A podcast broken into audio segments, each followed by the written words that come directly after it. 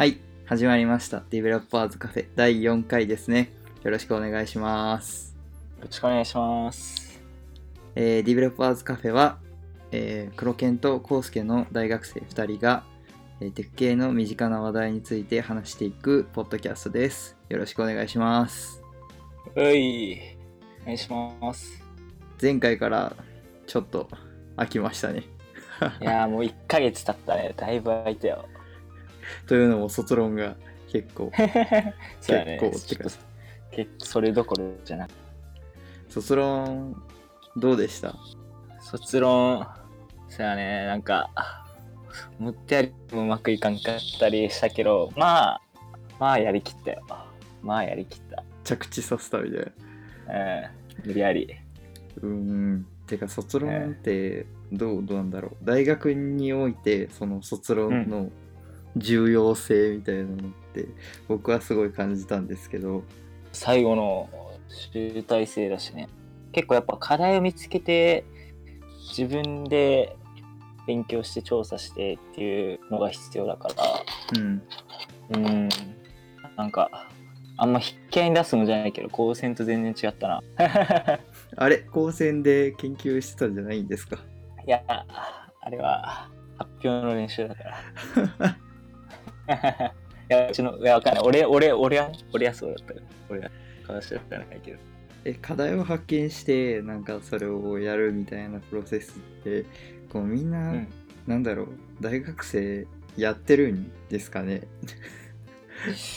そうでもなんか課題ってこうなんだこう広く捉えるとうん。結構なんか例えばそその別に技術的だったりとかうん。なんかあの 研究的なことじゃなくてもほらなんかこうイベントをやるとかさうんなんかなんだろうそういうなんつうのサークルをうまく回すとかうん。なんかそう広くやると結構やってる人いるんじゃない？わかんないけど。なあ。うん。まあなんか研究っていう場面において言うと、うんうん。結構実はなんだろう。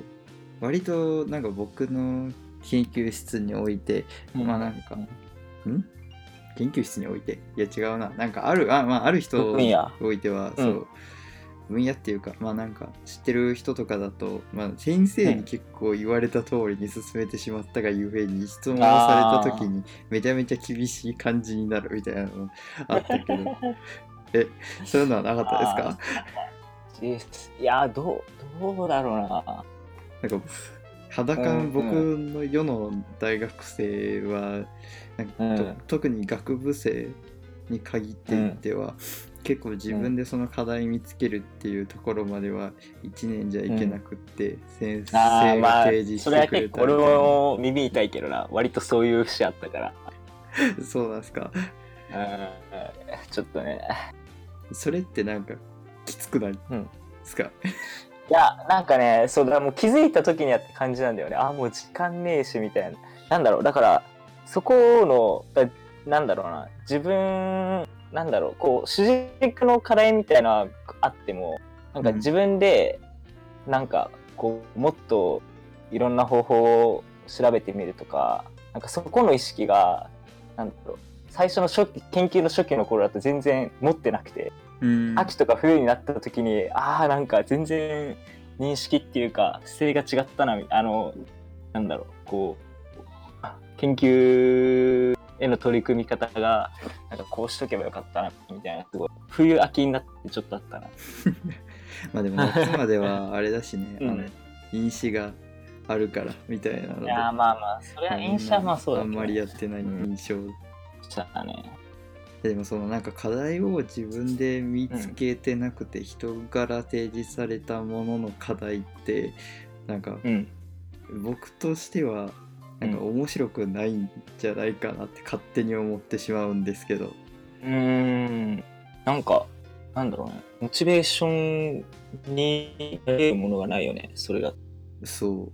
それをなんかうん。もし大学院に行くとしたら、まあ、テーマ変わるかもしれないけど、まあ、3年間続ける可能性があるわけじゃないですか。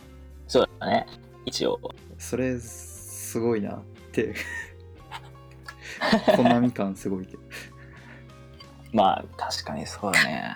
なんか卒論通してそのなんだろう課題を見つけて調査してそれを自分の、なんだろう解ける方法みたいなソリューションを考えてまあなんかある程度の実装し実験して結果を評価して。出くうん出すみたいな、うん。そのプロセスってなんかそんなに経験するもんじゃないなって思っててそれきっと社会に出た時もすごい役に立つんだろうなと思って僕はうん。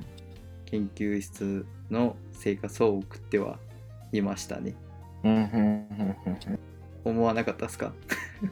いや、だから、もう気づいた時にはって感じだったんだよ。あ本当に。ーうん。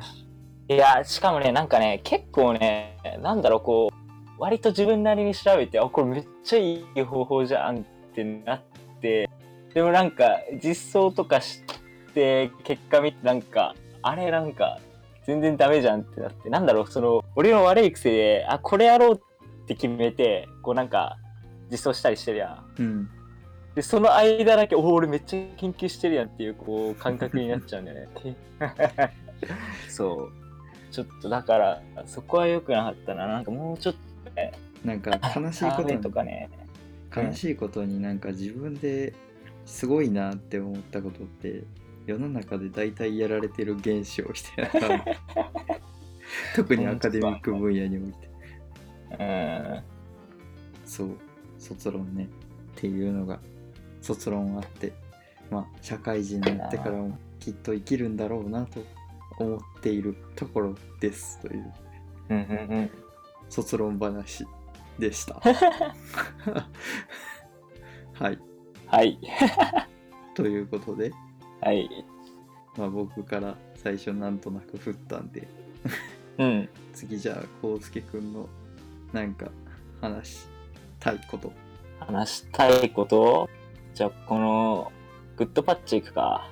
はいそう、これね、偶然、ツイッターで見かけた記事で、うん要は島根の松江高専の学生を対象にグッドパッチがその UIUX のあのに関するワークショップ2月にやったっていう記事なんですけど、羨ましいなーって思ってました。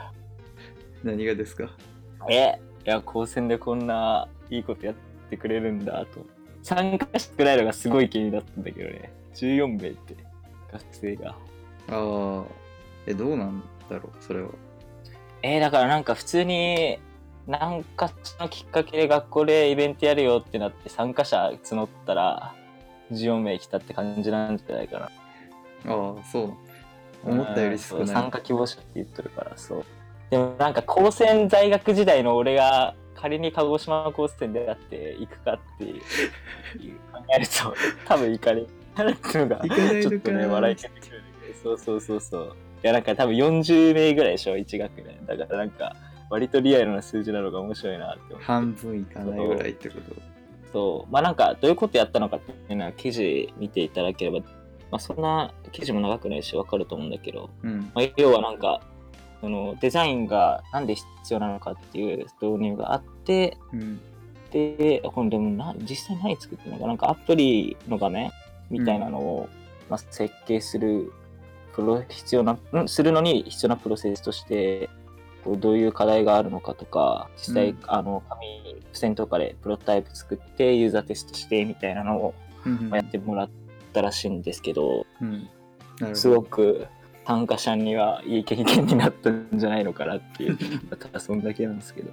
でもなんか大阪でもやるよ、あそうなん？で共有したじゃん。共有したよ。ああはいはいはいはい UIUX のあれね。共有したよ、はいはいはいはい。え？いやいやはいはいはいごめんごめんごめんごめん。ごめんごめんごめんえ多分やること一緒だよ。まあまあまあそうだね。なので大阪でも多分同じようなことをやるはずなので、できるねはい、もし興味がある方いたらぜひ応募していただけるとってなんかめっちゃ回し物みたいになってますけど。なるほど。ああそうだだったわ。え？いやごめんなさい。ちょっとすっかりすっかり忘れてた。えだから教えたじゃん。あるよって。意味ないじゃん本当に。違うよ、こう、多分流れて忘れてたんだよな。そんな感じですか？あでも UIUX といえば UIUX 周りのなんか興味とかって結構あります？最近なんかすごい最近っていうほど最近でもないですけどええ話題になってー、ますけど。話題になった？いや話題になってるじゃん。いや俺の肌感覚かもしれないですけど。うん、知らない。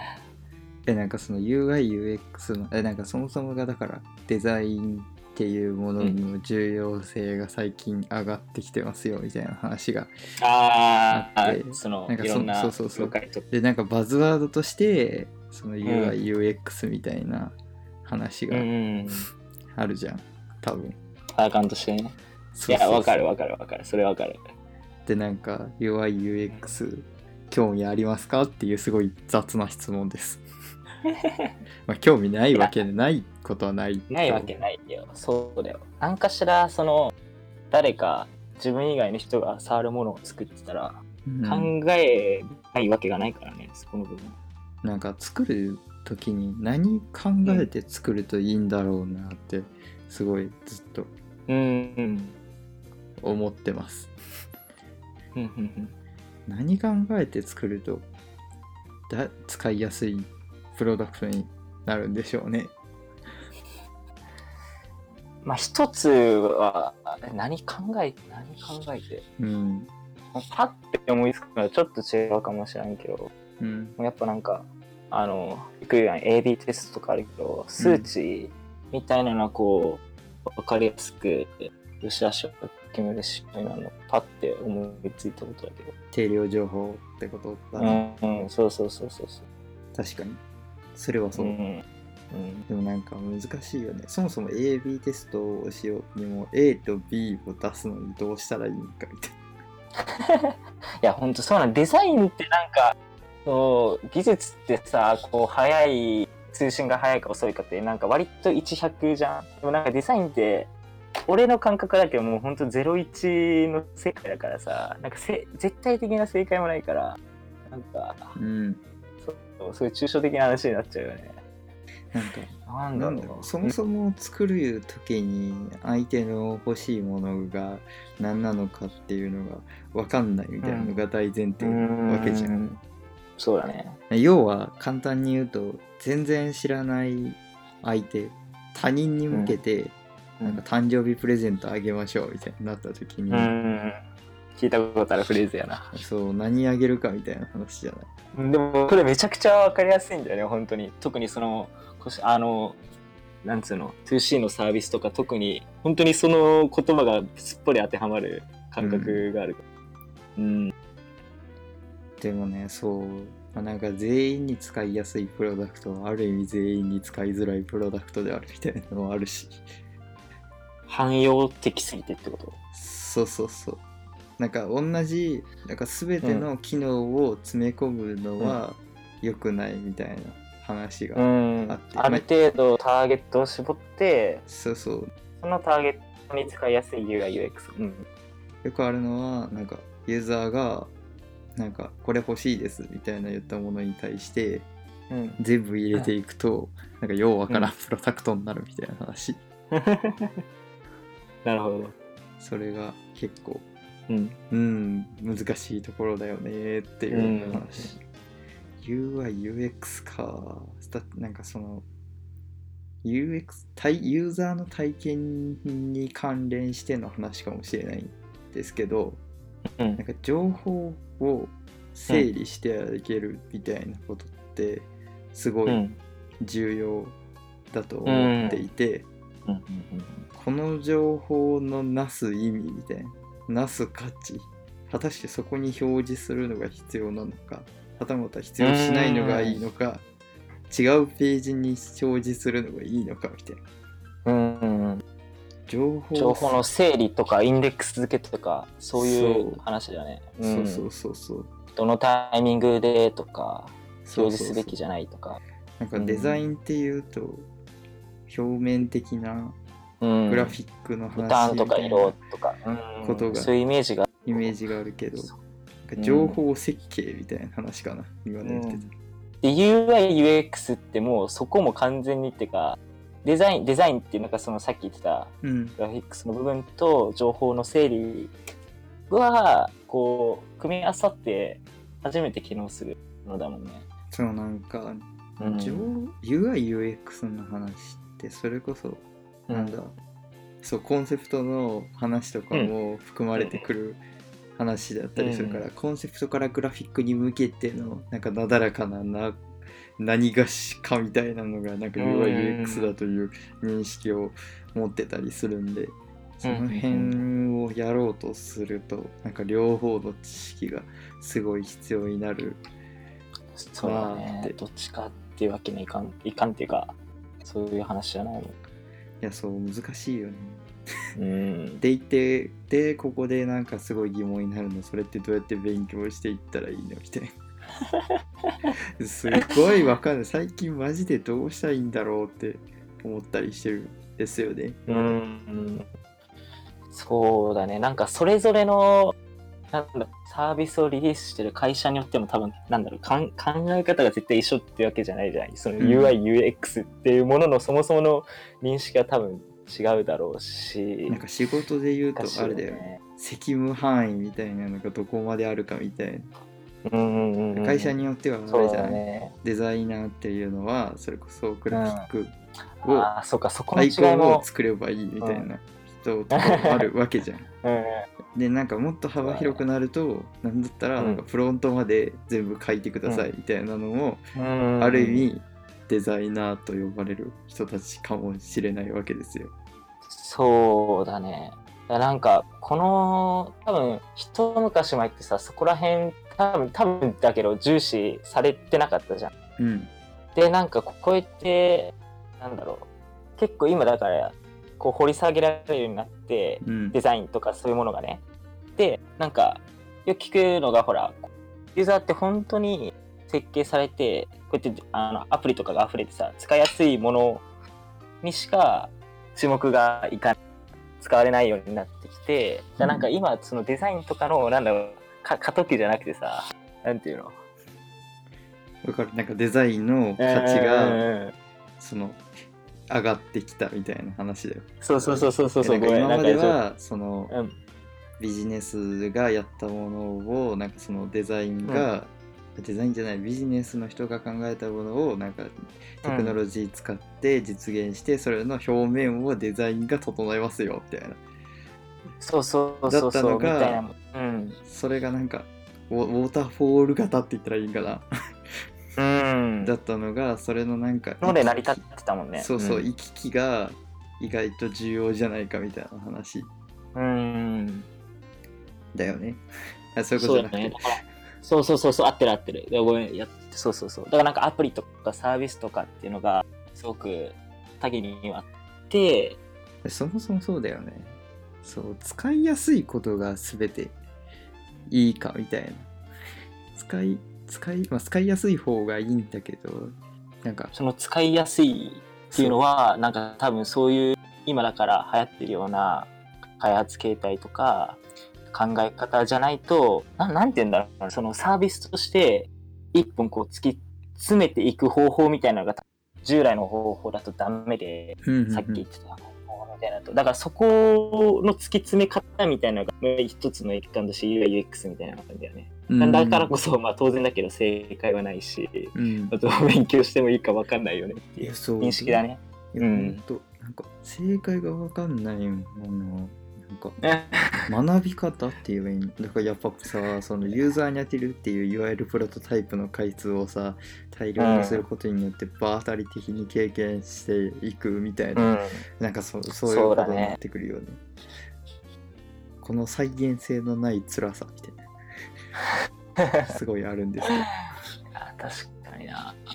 なんか、まあでもそうだね。何何回もでもだから検証っていうかなんかしていくしかないんだろうな。そうきっとしかもあとなんか一つ言えるのはその検証をする中で得られる学びみたいなものを最大限吸収するための方法みたいなのがきっとあるんだろうね っていうのは思ったりしてるうん。検証をしなければならないけどその検証の回数を減らすなんか1回の検証で学びを最大限にするみたいなことはうん。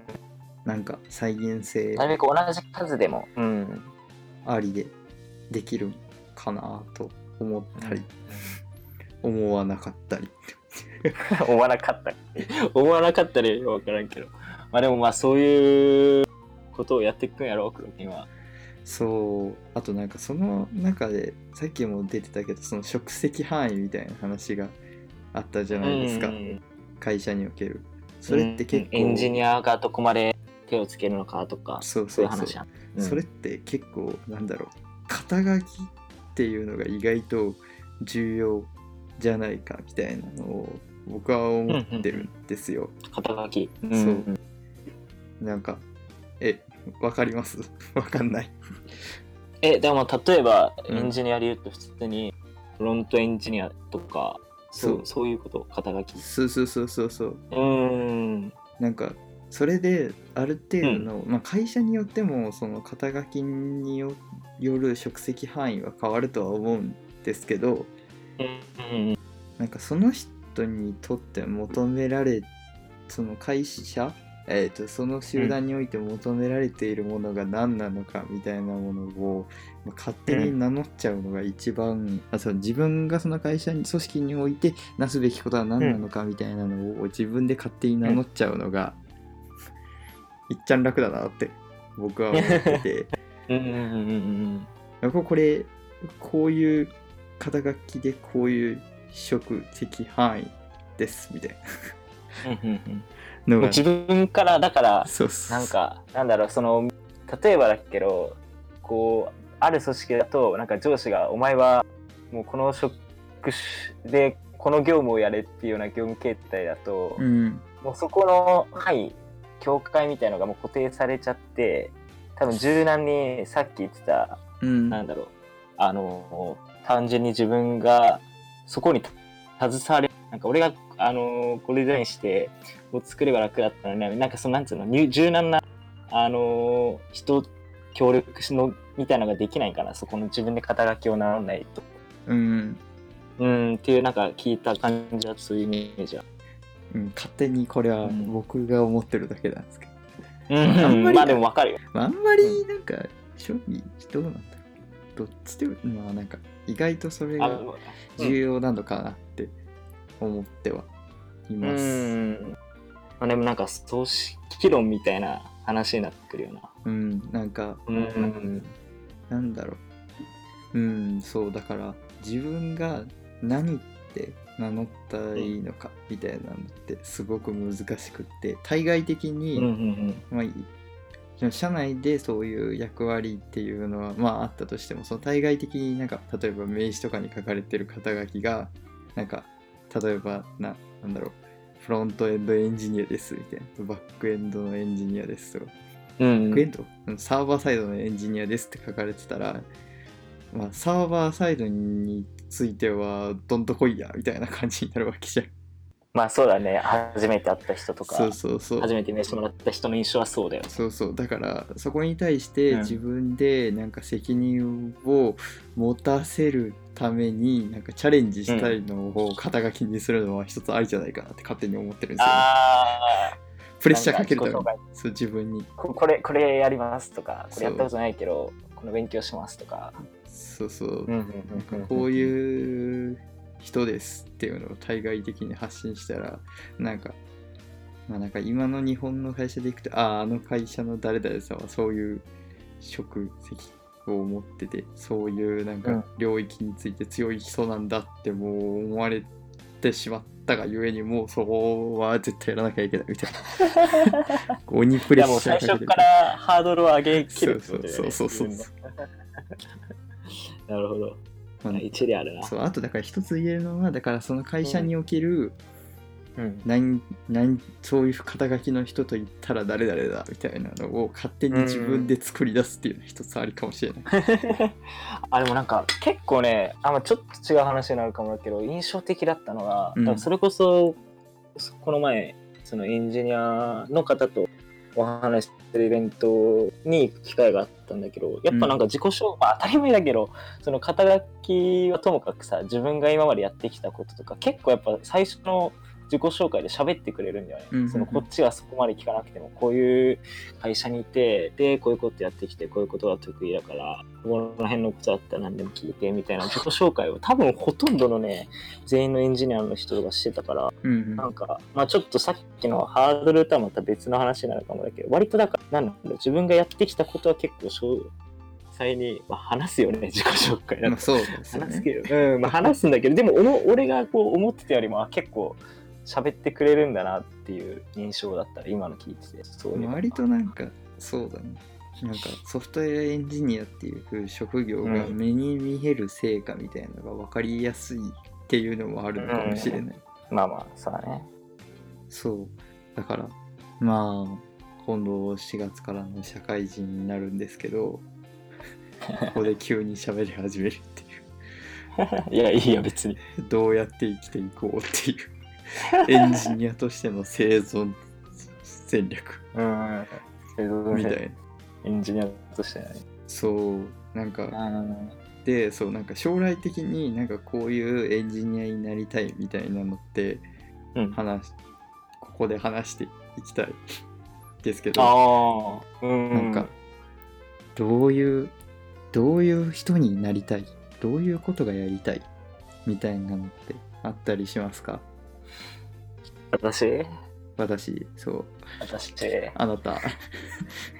私ね？うん。えでもね、やっぱりね、なんか、こう、う広い、広い、ちょっと広いけど、うん。やっぱでもなんかビジネスサイドのことがちょっと強くやりたいなってすごい思った。うん。ビジネスサイドっていうのは、要は、なんだろう、なんか、こう、単に、その、受注関係、顧客が全員受注型で、で、要はこれ作ってください。わかりました。はいはいはいで、まあなんかそこを突き詰めるのもまあ一つの道だとは思うんだけど、うんそうじゃなくて、やっぱなんかその、それこそ通信向けのアプリとかサービスのエンジニアっていうのは、やっぱなんかね、どの会社も、なんならプランナーがいなかったか、あの、エンジニアが、あの、企画とかの試験持ってたりと、なんかそういうのを話聞いててね、うんあのなんか考えることめちゃくちゃ多いし、すごくなんかね、聞いてて、なんだろう、働いてるなって感覚はおかしいけど、なんか、すごい、すごい輝いて見えたんだよね。だなんかすごい、なんかそう、そこサイドも、なんだろう、やりたい、やりたい、うん、やりたいなってすごい思ったな。うんうーん。わかるうん。わか いや、まあ、ちょっとだいぶぼやっとしてるけど、でもなんかそう、なんだろう、話してみて強く思ったな、ようんうんり。うんなんかうん。社内 SE 的なポジションはきついみたいな話あー、そうだね。てか、実際にそういう人にも会ったことあるんだけどね、なんか、ちゃうんだよな。まあ個人の問うんだよ題なんでね な。うん、いやでもね、そこでも、そのさっき言ってたデザインみたいな、やっぱ、うん活かせるは活かせるよ。それこそね、なんか、あんま、いや名前出せんけど、結構大きめの会社の、まあうん社内 SE をやってる人が一回あったの。で、なんか、UIUX 系のイベントで会った時に、あ、なんか、どういうきっかけでイベント来られたんですかって聞いたら、なんかやっぱさ、ちょっと次元違うかもだけど、その触る人はおじいちゃん、おばあちゃん、要は高齢の方が多くて、うんなんかそこを結構宿泊してたみたいで、その使いやすくするっていう部分で。うんその人はデザイナーとかじゃないんだけど、なんかそう、まあそういう問題もあるんだな。あ問題っていうか、なんだろう、うんポジション、まあ、だから全然、なんだろうね。でもよりなんか、なんだろう、自分の求められる範囲とか、うんなんだろう。汎用性って言うとなんか違うんだけど、その、どの会社に行っても活躍できる、自分のできることが広がるのは、まあなんかそういうサービス系のエンジニアなのかなって、対比してみると思うな、結なんかそれの難しいところってどの会社でも汎用的なスキルみたいなのって構。うん。他に変わりる可能性があるみたいなのって厳しい これ厳しいところまあまあまあまあ、そうだね。そうめっちゃうん。だからなんだそうだね。自分より何倍も優秀な人はいくらでもおるからな。現状な。そういやほんまほんまに生きていける気がしないいや、生きていくしか。厳しい生きていくしか。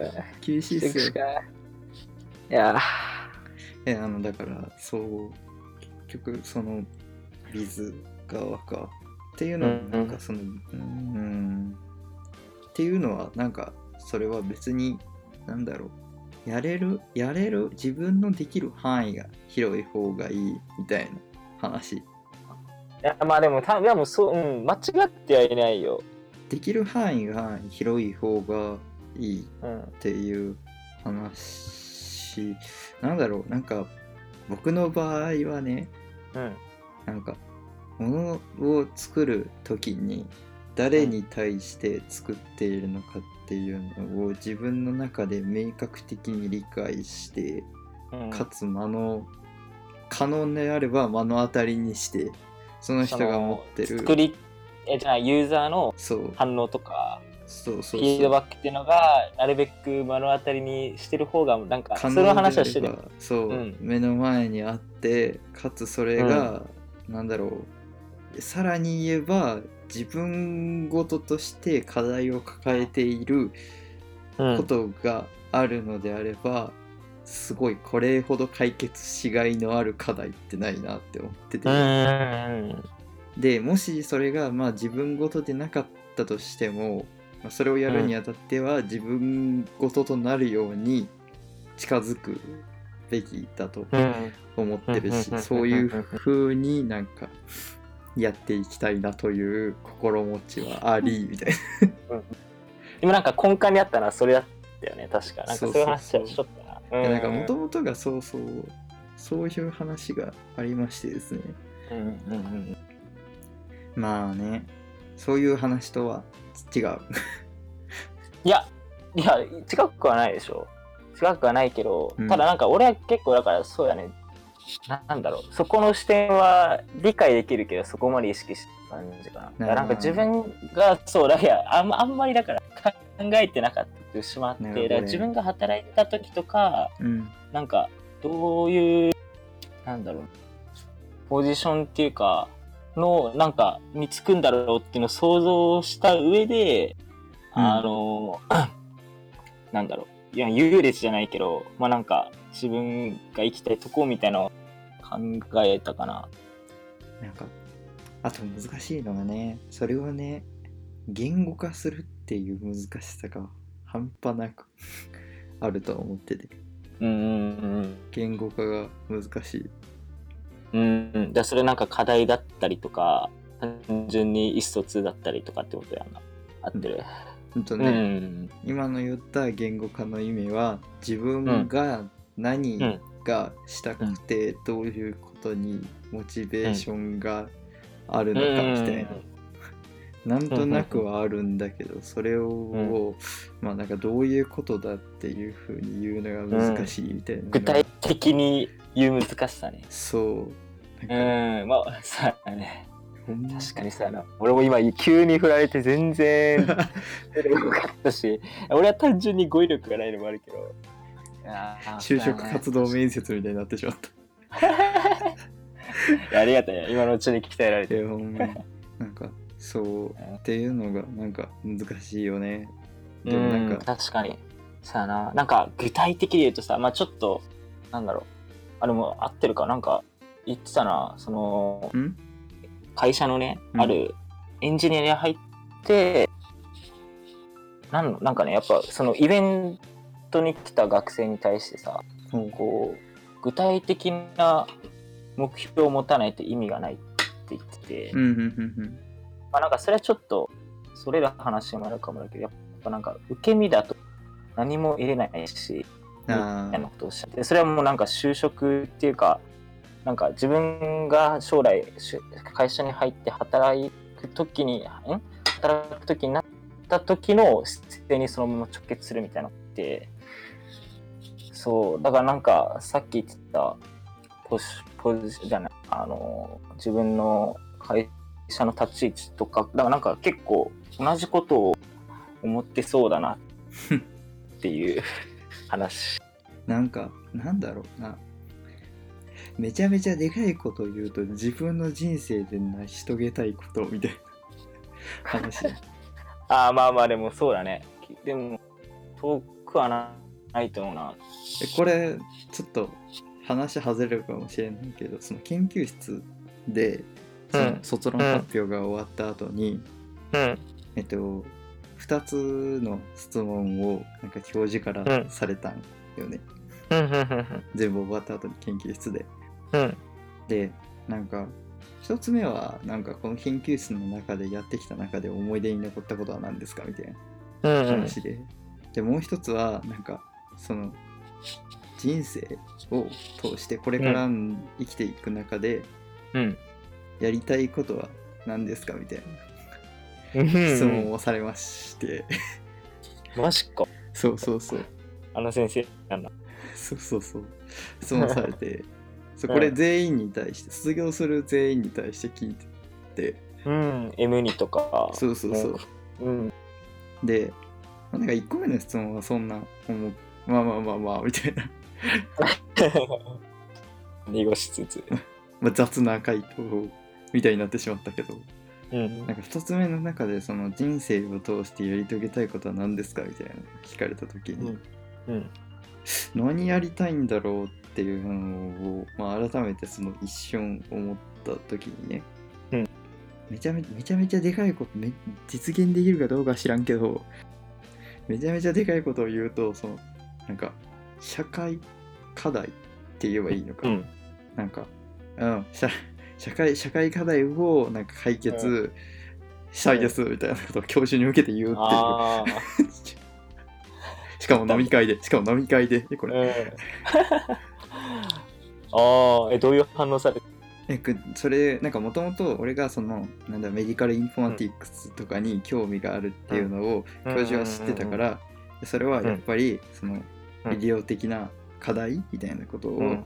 聞かれて、まあ、それも一つありますって含めて。そうそれも一つあります、それかもしれないですし、まあ、別の課題を自分がえっとなんか生きていく中で、まあ、なんか考えることがそう。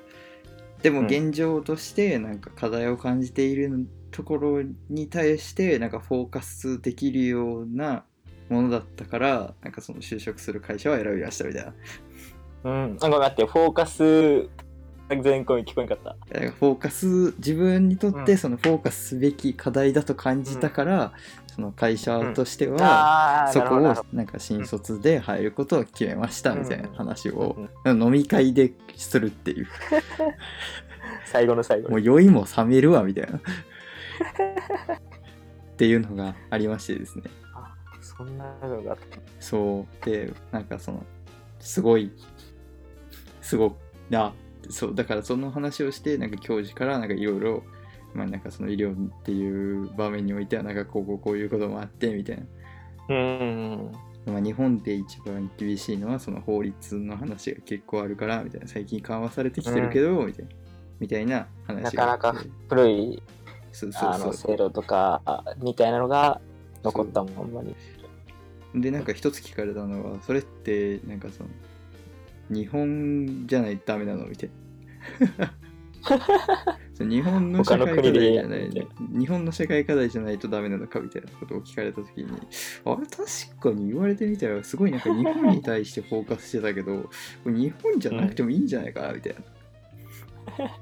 のをそう。ああの一言の後すげえ考え始めてるみたいーうーん。なのはそうだね。だってなんかそこをでもどうなの？その社会課題っていうのがさ、うん。がね黒犬の持ってる社会課題がね日本特有のものなのかそれともなんかどの国でも割と共通して見れるものなのかっていうのは結構うん。大きくない？だってなんかそれ子がさなんか仮にねなんか黒犬がすごいなんだろうすごい抽象的だけどいいものを例えばさ開発したとしてもさうん。あの日本のだから要はあの政治的な部分が解決されない限り解決できない課題だとしたら日本でやる意味が全くないもん。わかる。わかるうん。わ そう。でもねなんかね一つねそのそれを聞いて思ったのがその課題っうんうん。て言ってるけど、まあなんかそれこそうん。日本って今高齢高齢社会じゃん。うんうんうんうん。なんかそれを解決するソリューションみたいなのをちゃんとうん。なんかできたらこれなんか日本にのまあアジアないし世界における立ち位置って大きく変わるなってすごい思ってて、うん。確かに。だし高齢化でそう。あの何年の国って割と限られるもんな。そう今はそうなんだけどなんか今後うん。20年30年したらどの国も高齢化していくみたいな、うん。だからまあなんかそこで先駆者になる。そうそうそう試せる、うん。まあ言っちゃ悪いけど試せる環境か プロトタイプしていち早く試せる一番高齢進んでる社会がそこにあるみたいな、めっちゃ思っ実験場としてね。て そう。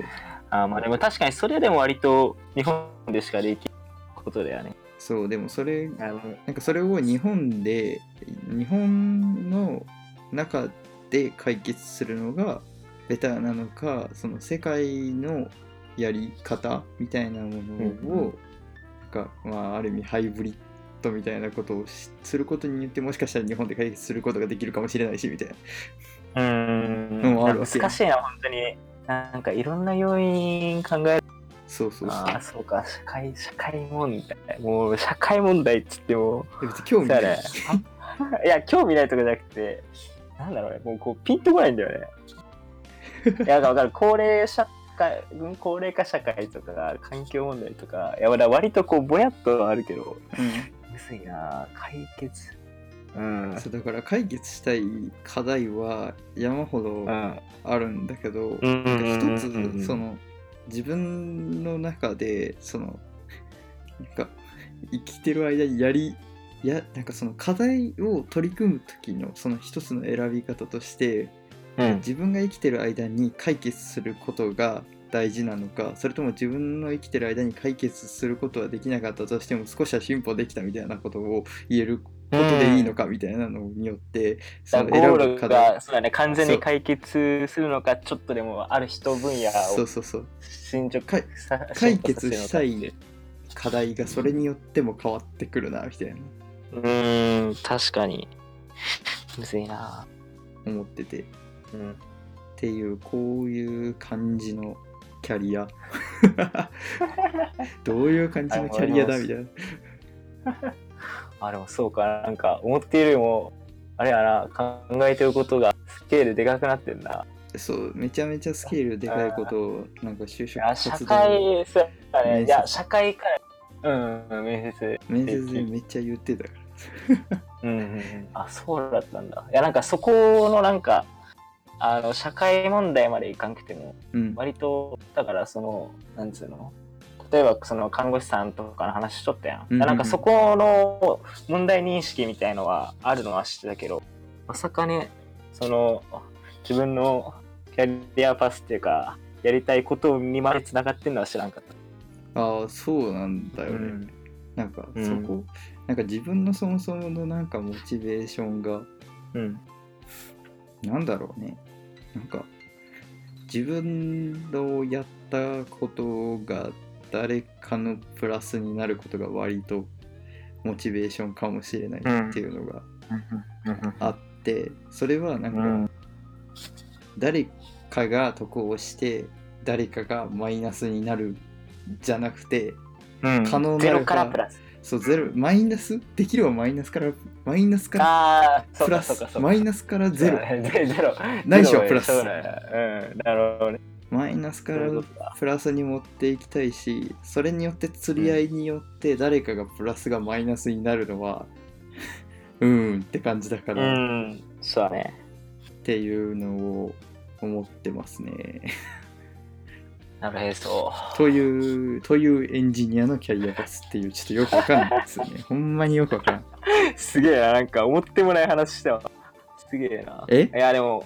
やというエンジニアのキャリアパスをしたいからこそなんか、でなんかそのそれってどういうキャリアパスなんだろうみたいなのを考えた時にこれってなんかなんやろうな。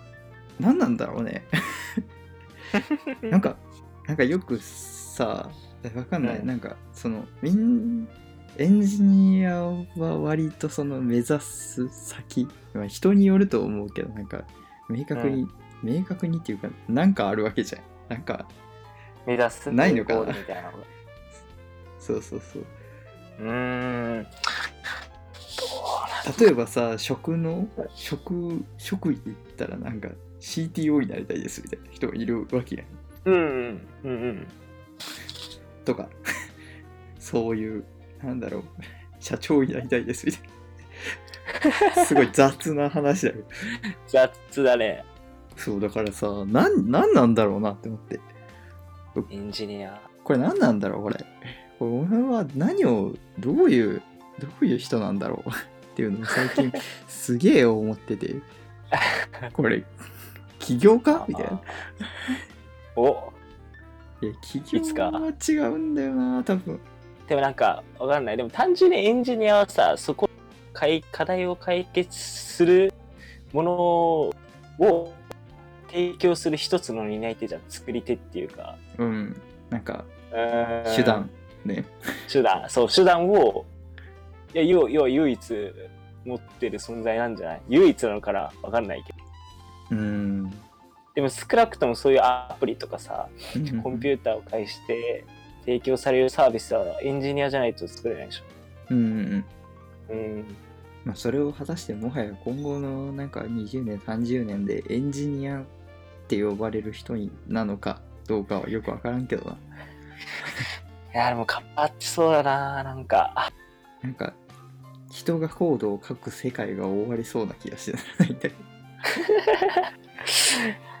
怖いな。ちょっそうだか確からにね。何なんだろうな。最近そうわかんないわかんないんですよ。まあ働き始めたらわかるかもしれんけど。なんかあれなのかな。C CXO なのとかなのかな。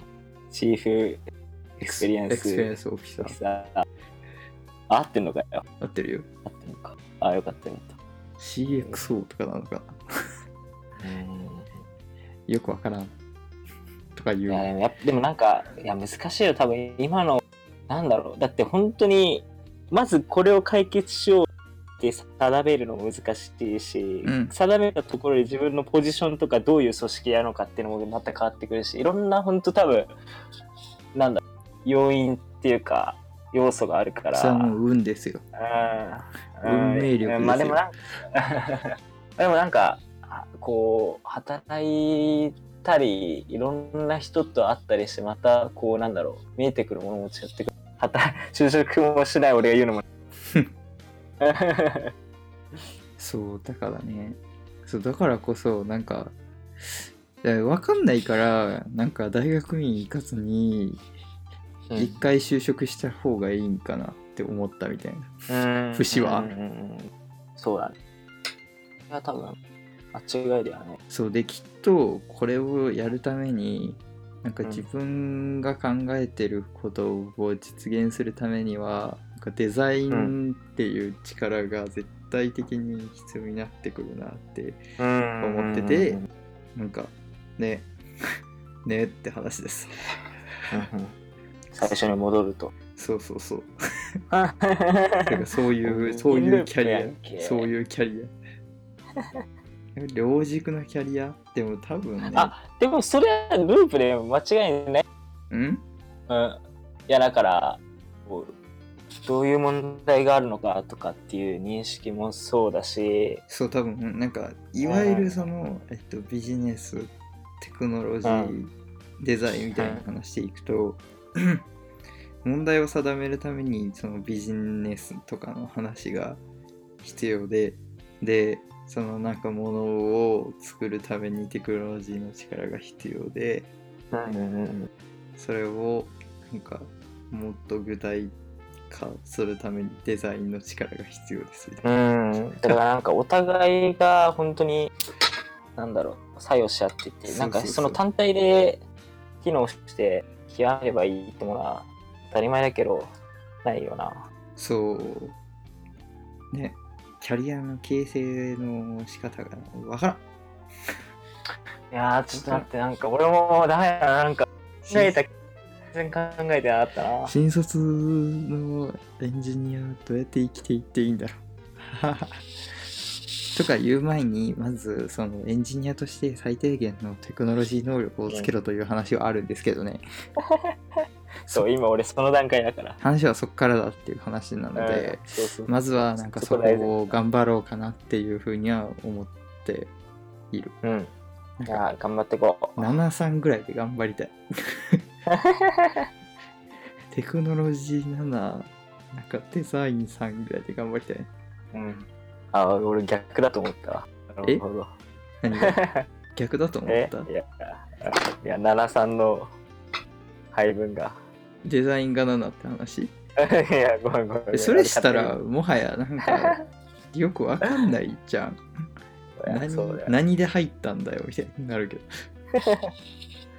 うん でもこれなんかこのキャリアの形成の仕方器用貧乏感すごい広く、浅くまで言うとあれやけど。器用貧乏感がマジですごいなって思ってて難しいよねって。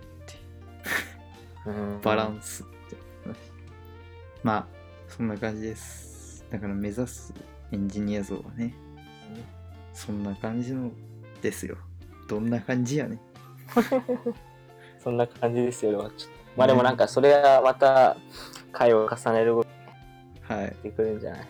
期待、期待ですね。これは。働き始めてからの。僕の急成長にこうご期待こうご期待。いや、普通に冗談じゃなく。康介君の大学院進学による研究力急向上にこうご期待ですこうご期待。いや、それね。頑張りましょはいそんな感じですかねう。はい。ということでなんかすごくダラダラと話しましたけど いやいやいや、なんか語ったなそう十分。なんかもし視聴者の方でアドバイス等ありましたら迷える新卒エンジニアに助けのアドバイスをいただけると幸いです。ハッシュタグデベロッパーズカフェでつぶやいていただけると嬉しいです。ご意見ご感想待ってます。はい、終わります。ありがとうございました。よろしくお願いします。こっちかい。これ揃えよう。ありがとうございます。ありがとうございます。